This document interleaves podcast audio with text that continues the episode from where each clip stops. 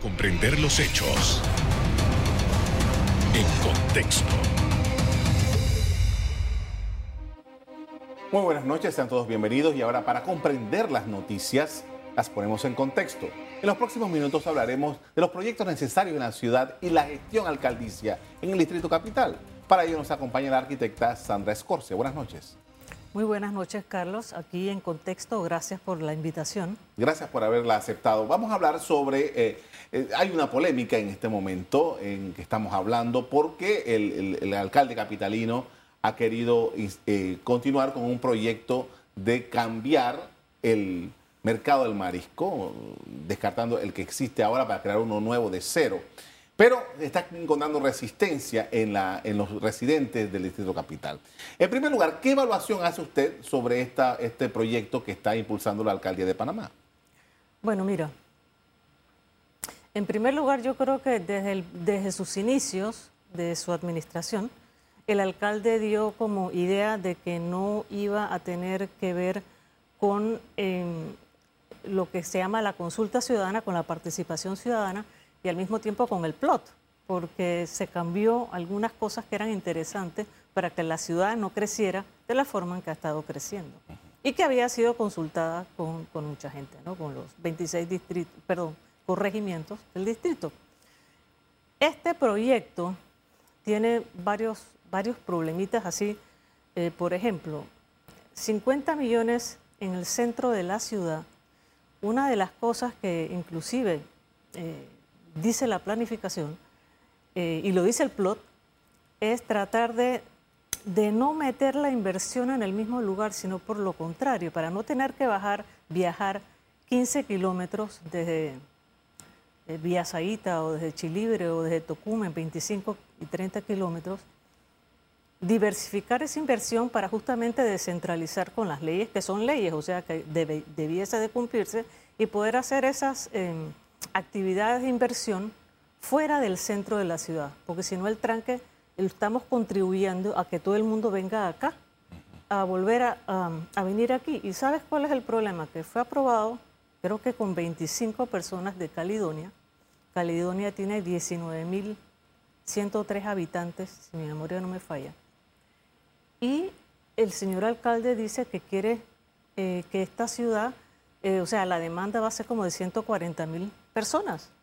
Entonces, ¿cómo vas a aprobarla con 25 de un solo distrito si estamos hablando de todo el área del distrito?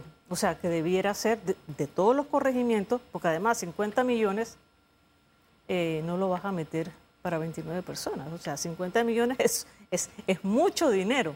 Eso por una parte. Y la otra es, ¿quién decidió eso?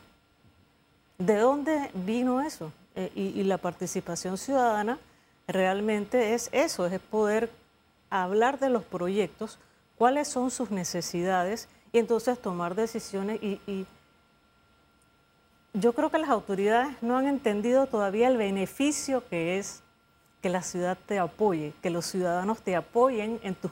O sea, que las obras que vayas a hacer sean apoyadas por la ciudadanía. Eso, eso es lo mejor que puede querer cualquier autoridad porque se puede reelegir. Pero si tú estás peleando con la gente constantemente, digo, eso es un complicado. Estás dañando a la ciudad por la razón que dije de movilidad, de no descentralizar esa inversión. Son demasiados millones. Yo diría, ¿por qué no hacer lo que se está haciendo en otras ciudades, locales pequeños de 30, 40, y ponerlos a 200 metros de tu barrio, de manera que tú puedas ir a pie y promover salud, movilidad activa, que es caminar y andar en bicicleta, que todas las ciudades están optando por eso. Ahora, cuando usted dice que eh, estas consultas ciudadanas le, permiten a una autoridad, en este caso un alcalde, verificar cuáles son las necesidades de eh, los residentes del distrito, en este caso, yo me quedo pensando, ¿necesitamos un mercado del marisco? No, no, no necesitamos un mercado marisco, necesitaríamos pequeños locales distribuidos en todo lugar para que la gente no tenga que movilizarse 15 y 20 y 25. Pero además ya la gente lo ha dicho muchas veces que quiere aceras, que quiere ciclovías, que necesita educación. No hay agua. ¿Por qué lo vas a meter 50 millones este, en, un, en un mercado de marisco que la gente no lo quiere, volviendo a hacer las obras en el mismo lugar, en el centro, y promoviendo algo que estamos realmente tratando de salir y que el plan que nos está rigiendo dice exactamente que esas son las cosas que no se deben hacer. Ahora bien, eh, la ciudad de Panamá es una ciudad eh, que, como usted dijo, efectivamente ha crecido de una manera muy desordenada. Eso, eso eh, ha sido irremediablemente así hasta este momento que estamos nosotros conversando. en la visión de un municipio, porque, también, porque esto implica también a los representantes de corregimiento, que tienen una gran responsabilidad en todo esto. En esa visión, son, ¿Cuáles son los elementos que se tienen que considerar un gobierno local, el municipio completo, para una ciudad como esta? Bueno, eh, hay que tener en cuenta que la ciudad va a ir creciendo y todas las ciudades, sobre todo esta de Panamá, que tiene un nivel de crecimiento muy grande y se dice que en el 2050 vamos a tener, eh, no recuerdo exactamente, pero a nivel mundial, el 70% de la población va a vivir en ciudades. Nosotros no nos vamos a escapar a eso. Entonces, ¿por qué no diversificar esa inversión? En primera instancia, la movilidad es una cosa que se debe promover. ¿Por qué? Porque pasar una y dos horas de ida y de vuelta a tu hogar, eso te quita calidad de vida. ¿Qué quiere un ciudadano cuando vive en una ciudad? Tener calidad de vida, tener tiempo para descansar, para estar con su familia, para hacer otro tipo de cosas que no sea pasar mucho tiempo eh, en un transporte X cual sea y tenemos una gran cantidad de, eh, de obesidad en nuestra población y en niños.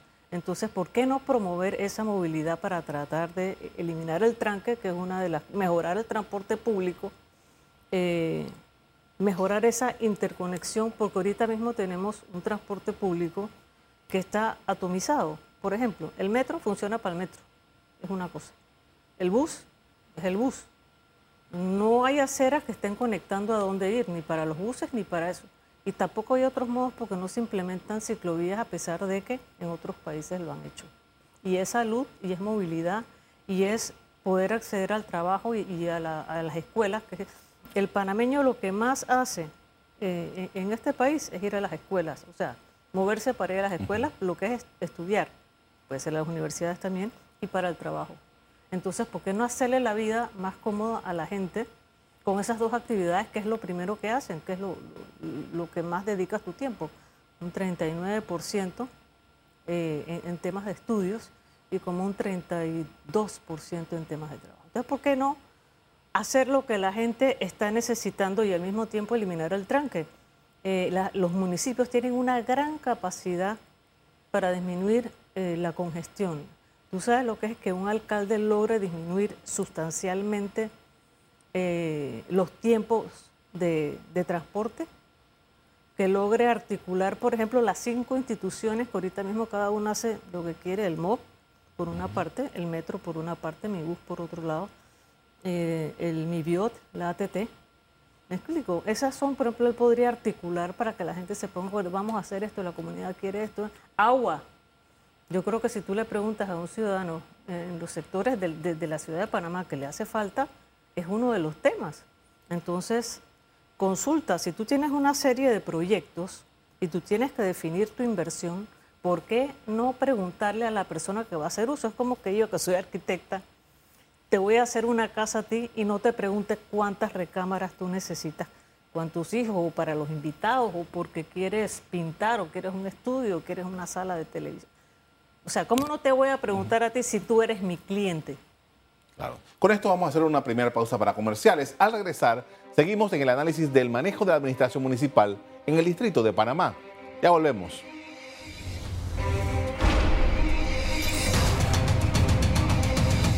Estamos de regreso con la arquitecta Sandra Escorcia en el análisis de cuáles son las necesidades del distrito, de distrito capital y la gestión de su alcalde. Y bueno, todo esto, ah, de unos años para acá, los alcaldes del distrito de, los diferentes distritos del país tienen la posibilidad de contar con un recurso que antes no existía, que es la, descentralización. En todo esto, estos proyectos como el que estamos ah, hablando, del tema del mercado del marisco que está haciendo el distrito de, capital, la pregunta es, ¿cuál es el papel de la autoridad de descentralización en cosas como esta? Eh, bueno, yo creo que le falta mucho a la autoridad de descentralización que realmente debería meterle la mano y me refiero a servir para guiar a los representantes eh, de corregimiento eh, y también a la ciudadanía, porque tiene que haber en cada lugar, en cada barrio, en cada corregimiento, eh, juntas de desarrollo local. Y estas juntas de desarrollo local lo que hacen es que haya ciudadanos que estén interesados no solo en los proyectos, sino en fiscalizar y verificar que las cosas se hacen o se hagan como quieren los mismos eh, lugareños, la, gente del área. Entonces, eh, hace falta un poco más de esa, eh, de parte de la autoridad, hacer que se realice la función para, para lo que están ellos diseñados. Ellos tienen que fomentar ese tipo de, cosas y no son pocas todavía las juntas de desarrollo local donde los ciudadanos están ya organizados, eh, ¿no? Con sus juntas directivas y están anotadas, porque eso tiene que ser anotado de una manera adecuada, pues como establece la normativa, y que ayuda mucho a tener ciudades eh, que no sean estresantes. Nosotros somos una de las ciudades que dicen que eh, la gente quiere venir a jubilarse pero no en el centro de la ciudad, eso es allá en Chiriquí, en la República. Y acá somos una de las ciudades que tiene un porcentaje, somos como la quinta, si mi memoria no me falla, más estresante de América. Entonces, tú quieres vivir en una ciudad estresante, si tú eres autoridad, no quisieras que la gente te recordara porque el tipo o la mujer que nos mejoró la calidad de vida, que nadie se olvide de eso que hizo eh, a veces yo creo que por hacer esas grandes obras o costosas, eh, se olvidan que en las pequeñeces muchas veces eh, que no consumen tanto dinero, tanto recursos, está la felicidad de la gente o la calidad de vida de las personas, humanizarlas. hay tanto que hacer, por ejemplo, las aceras a veces les ponen palmas, eso lo puedes ver en San Isidro, en la estación de metro para caminar con un sol infernal, eh, perdón por lo infernal, a lo mejor no se ve muy bien, pero la verdad es que con este sol y palmeras no hay, eh, tú sabes, eh, es complejo y no es agradable la, caminabilidad. Entonces, o sea, te estoy hablando de un montón de... y que la gente necesita caminar. Es más, el 20% de la población camina. Eso es bastante. Y es un mercado cautivo porque tiene que hacerlo, porque no tiene otra forma de hacerlo. Entonces, ¿qué mejor que darle buenas aceras? En mi área no hay aceras. Aquí habla la gente de recuperar aceras. En mi área no hay aceras. Ahora, eh, pero eh, esto, esto me lleva a algo, porque ¿qué pasa? Mucho, mucho de lo que pasó en la ciudad de Panamá es que se fueron creando de, lotes que eran, qué sé yo, qué pasto, ganado, qué sé yo, eh, se fueron creando urbanizaciones urbanizaciones con unas características muy particulares, muchas con calles sin salida, muchas que no, llevan a ninguna parte. Eh, eh, tenemos problemas de, acueductos, problemas de, agua servida, en fin, toda una serie de cosas que es producto de esa mala forma en que esta ciudad se hizo. Un alcalde, en condiciones como esta, no teniendo mucho espacio, porque tampoco es que hay mucho terreno para poder hacer cosas, ¿en qué puede utilizar su esfuerzo, su inteligencia para, darle algo de armonía a todo este disparate. Bueno, para eso existe un plan, para empezar. Hay un plan, ¿no?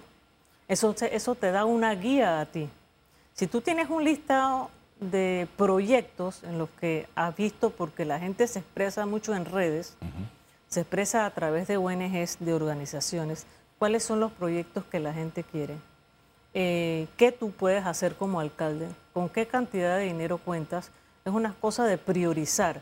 Ahí también está la capacidad administrativa eh, de una autoridad. O sea, si tú tienes una lista de prioridades, está la ciudadanía que te dice qué quiere y tú tienes una cantidad de recursos, tú vas haciendo una lista una de verificación y vas viendo, o sea, vas ajustando lo que es primero, lo que es segundo y lo que es tercero. Entonces, eh, si, si, es ver, eh, eh, nuestra ciudad tiene una característica, tiene, tiene áreas que están muy densas, o sea, que tienen mucha población, pero también hay áreas que están esperdigadas, ¿no? O sea, están bien con baja densidad, con poca población. Entonces hay que jugar con eso para que esa y además hay que, ya que tenemos un sistema de transporte fijo, por ejemplo, si vas a hacer un, mercado, un mercadito, o la, tienen que estar correlacionadas, conectadas con ese sistema de transporte. Tú no puedes andar matando a la gente donde no hay tuberías, donde no hay agua, donde todavía no hay eh, sanitario, drenaje pluvial, sino que tienes que utilizar lo que ya existe, que de manera que solo te toque arreglar o dar mantenimiento y aprovechar esa estructura que nos ha costado eh, ya lo que costó la, remodelación del canal, las esclusas nuevas, la ampliación del canal en transporte. Entonces utiliza esa infraestructura que tienes para ir haciendo entre la participación ciudadana, el listado de proyectos, eh, la priorización, lo que se necesita en la ciudad para volverle a dar esa, esa, esa, calidad de vida, que bueno, por circunstancias, tú sabes de que estaba, eh, ¿cómo que se llama? Los gringos aquí en las bases, el tipo, el auto se volvió el centro, ahora todo dice lo contrario, el auto no es el centro el auto nos está asfixiando. Hay que hacer que la gente que tiene auto vea que el transporte público es tan bueno que deje el carro en su casa y se vaya para el trabajo y para la escuela en transporte o algún modo de transporte que se, que se haga.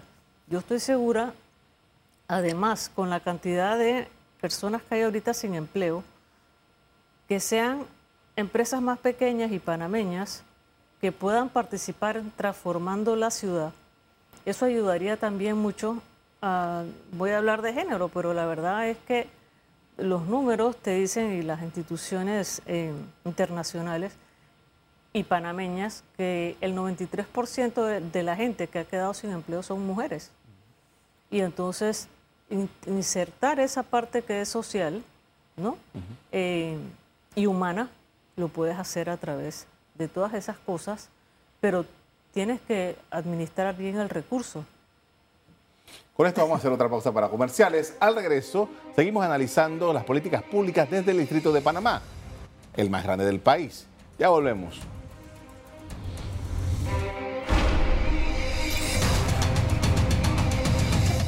En la parte final estamos de regreso con la arquitecta Sandra Escorcia hablando sobre cuáles son las necesidades del Distrito de Panamá y la gestión de su alcalde. Estamos ah, en, este, en esta polémica en particular, ya han pasado dos años y medio de, administración alcaldicia. Eh, hay necesidades, usted ha estado haciendo algunas elaboraciones y una de ellas está ligada con el transporte, que también de alguna manera los municipios pueden influir. Sí, exactamente. Por ejemplo, eh, tú sabías que todavía em, eh, en la ciudad de Panamá el 59% de los buses son los que le llaman ilegales, ahora le llaman... Piratas. Eh, piratas ilegales o como alternativos. Ajá, pues sí, esa es la forma. Le han acomodado un nombre. El, eufemismo que se ha creado. El eufemismo, por ejemplo, y, eh, y el 41% son los buses de mi bus, que están regulados, tienen una ruta, etcétera. Pero ¿qué pasa?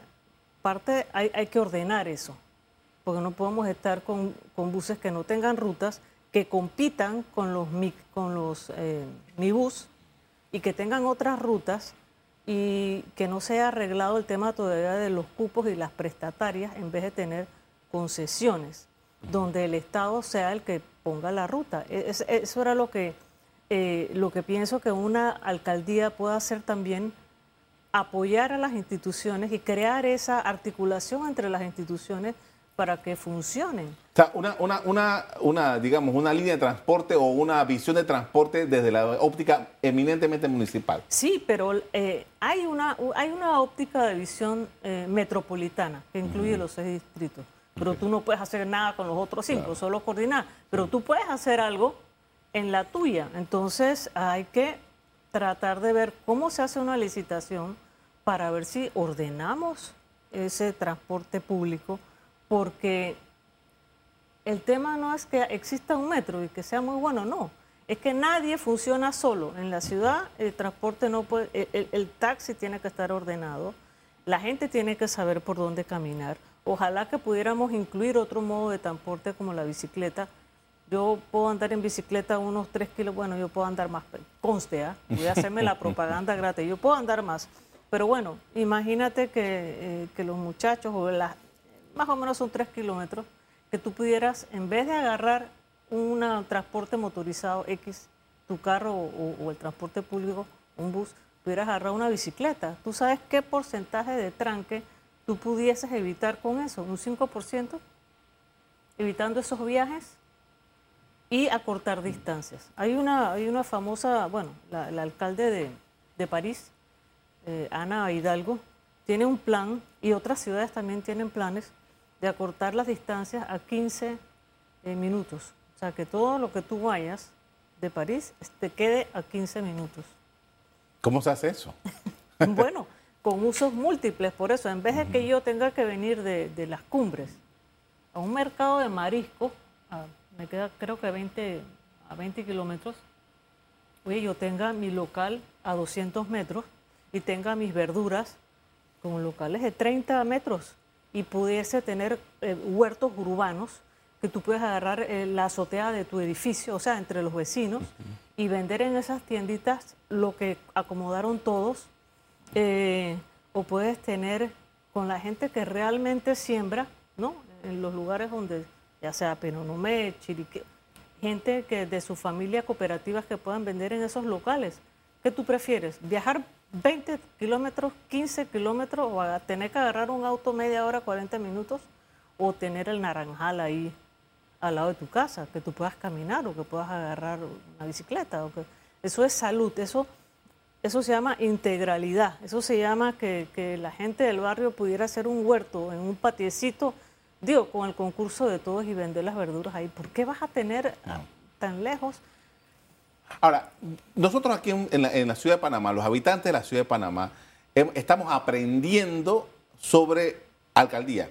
La visión de alcalde que teníamos nosotros aquí hace apenas 15, 20 años es totalmente diferente a, los temas que estamos discutiendo hoy día. Hace 15 años, hace 10, 12, 15 años, nadie le requería, o muy pocas personas le requerían a un alcalde ninguno de estos temas que estamos hablando. Esta evolución para los efectos de Panamá, de la ciudad de Panamá, cómo la está absorbiendo las fuerzas políticas que son los que al final terminan produciendo a, nuestros alcaldes. Muy mal, porque en los partidos políticos, hablando de los que son, no estamos hablando de los independientes, pero los partidos políticos tienen un presupuesto que les da el Tribunal Electoral para adiestrar a las personas, o sea, a la gente del partido. ¿Por qué no adiestran cuál es la función del alcalde? cuáles son las leyes de, descentralización, suponiendo que estemos hablando de alcalde y no de representante. O sea, cada quien en lo suyo, de manera que sepan, que conozcan la ley y que conozcan las atribuciones y lo que no deben hacer. Entonces yo creo que esa estamos fallando políticamente muchísimo y aparte de que cuando tú no tienes fiscalización y no quieres decir en qué te gastas esto o en qué te gastas aquello, eh, se percibe mal porque lo primero que uno piensa en este país es corrupción. No quiere dar, decir cuánto cuesta porque hay coima y no sé qué.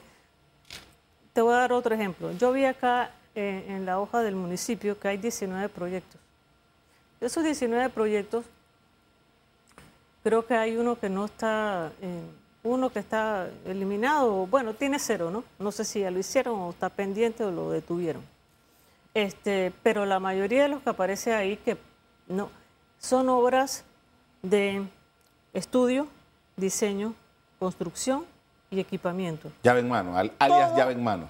no he dicho eso, pero, o sea, todo junto. Eso es lo peor que puede haber, y lo hemos dicho ingenieros, arquitectos, eh, y eso, así, eso, eso, es malo, porque son malas obras para la ciudad, la calidad es muy mala, porque te explico cuál es la diferencia, sobre todo para los oyentes. Si yo hago el estudio primero y la empresa que va a hacer el diseño es otra, ese diseño, o sea, ese diseño va a estar correlacionado con ese estudio. Y si yo después hago la licitación para la construcción en ese diseño que debe tener especificaciones, yo sé que el panel eléctrico debe tener tales y tales características, no otras. Entonces, cuando yo vengo y digo, bueno, vengan chicos, vamos a la licitación, lo único que yo veo es precio. Claro porque ya las especificaciones están. Tú no me puedes dar un, un, un, zinc, acero galvanizado calibre 26, ni calibre 24. Me tienes que dar lo que dice eh, las especificaciones. Entonces, eso es un tema que pudiéramos fácilmente mejorar. Con esto damos por terminado nuestro programa en esta noche. Muchas gracias por habernos acompañado. A ti, Carlos. Muchas gracias. Aquí en Contexto. El mercado del marisco data de 1995. Hace cuatro años, en el 2018, se inauguraron reformas a este espacio que ascendieron a 4 millones de dólares. Hasta aquí el programa de hoy. A ustedes les doy las gracias por acompañarnos. Me despido invitándolos a que continúen disfrutando de nuestra programación. Buenas noches.